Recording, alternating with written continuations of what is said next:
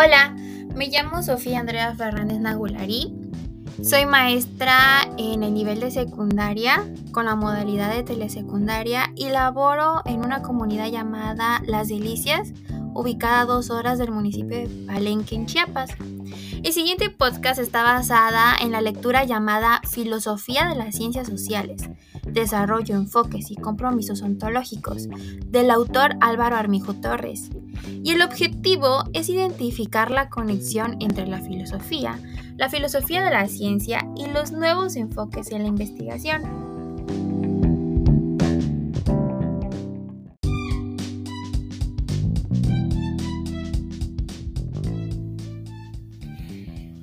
Empezar, según Armijo, la filosofía de las ciencias sociales estudia los métodos, las prácticas y los compromisos que guían las investigaciones propias a las ciencias sociales. Esto nos lleva a conocer dos conceptos. El primero, que es el positivismo, y el segundo, el pospositivismo. Conozcamos sus diferencias. La filosofía de las ciencias positivistas está fundamentada en las ciencias naturales porque construye teorías justificadas con leyes, es decir, utiliza el método científico para obtener un conocimiento. Básicamente está relacionada con la epistemología. El positivismo busca una verdad comprobada con hechos reales y con resultados cuantitativos. Según Kincaid, la tarea de los filósofos del enfoque positivista es la búsqueda de los fundamentos del conocimiento científico.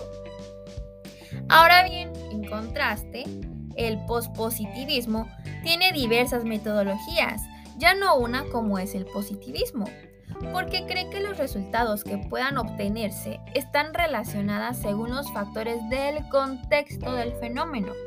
Desde mi punto de vista, está encaminada más a un análisis de investigación, pero desde una perspectiva cualitativa. En el pospositivismo integramos las posturas filosóficas del naturalismo, el pragmatismo y el pluralismo, donde involucran una pequeña relación entre la filosofía de las ciencias y la filosofía de las ciencias sociales.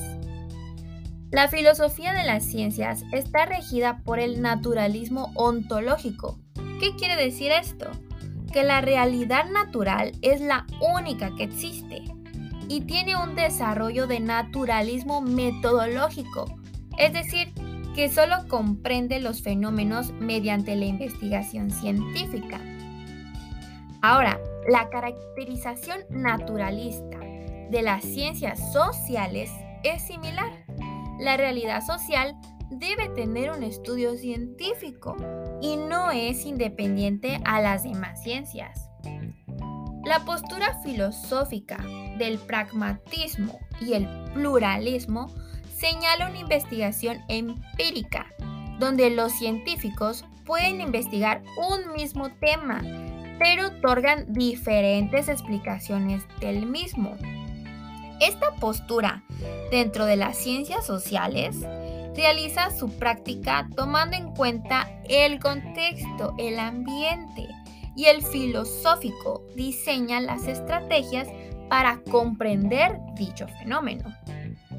Ambas posturas hablan sobre la realidad de los sucesos, solamente que una está enfocada en fenómenos naturales y la otra en sociales. Ambas buscan la verdad del mundo existente. Ahora nos vamos al realismo científico y el constructivismo social. Con la filosofía de la investigación en las ciencias sociales, están relacionadas porque indagan en la resolución de un problema trivial. Recordemos que la verdad, desde una perspectiva filosófica en ciencias sociales, tiene métodos diversos y justificaciones diferentes, debido a que influyen los aspectos que están involucrados con el objeto de estudio, es decir, lo que tenemos alrededor o lo que tiene alrededor el problema. Pongamos un ejemplo en el ambiente educativo. ¿Se han preguntado por qué los alumnos aprenden de distintas formas y en diferentes ritmos si es el mismo maestro con las mismas estrategias de enseñanza en el mismo horario y en el mismo espacio de clase. Aquí tenemos un proceso de investigación científica, en donde, cuando el docente planea su clase, tiene que observar para identificar el problema a trabajar. Crea sus estrategias, que son las hipótesis, y lo lleva a la experimentación, es decir, al ejecutar su clase. Hasta aquí manejamos el positivismo. Sin embargo, los resultados de los alumnos nunca, nunca son los mismos. Podrán ser similares, pero nunca iguales.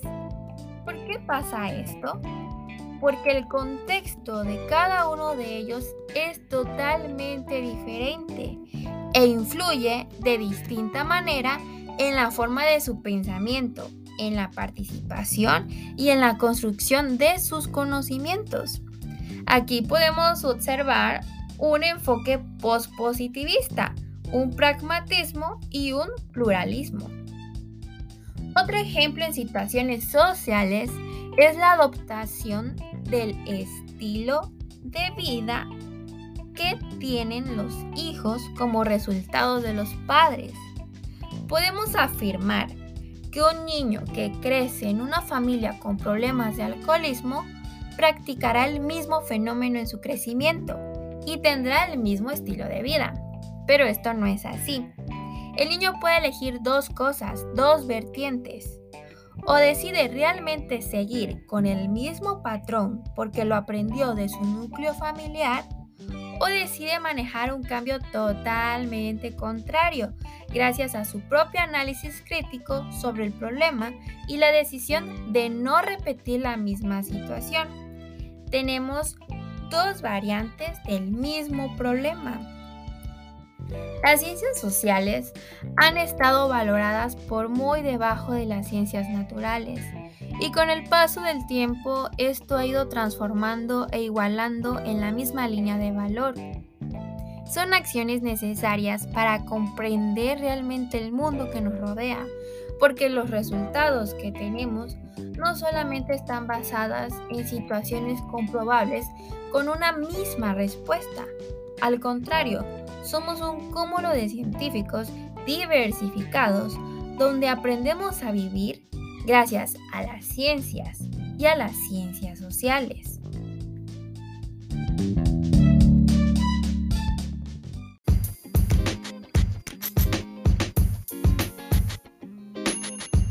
Y recuerden que una realidad puede ser diversa, pero no deja de ser realidad.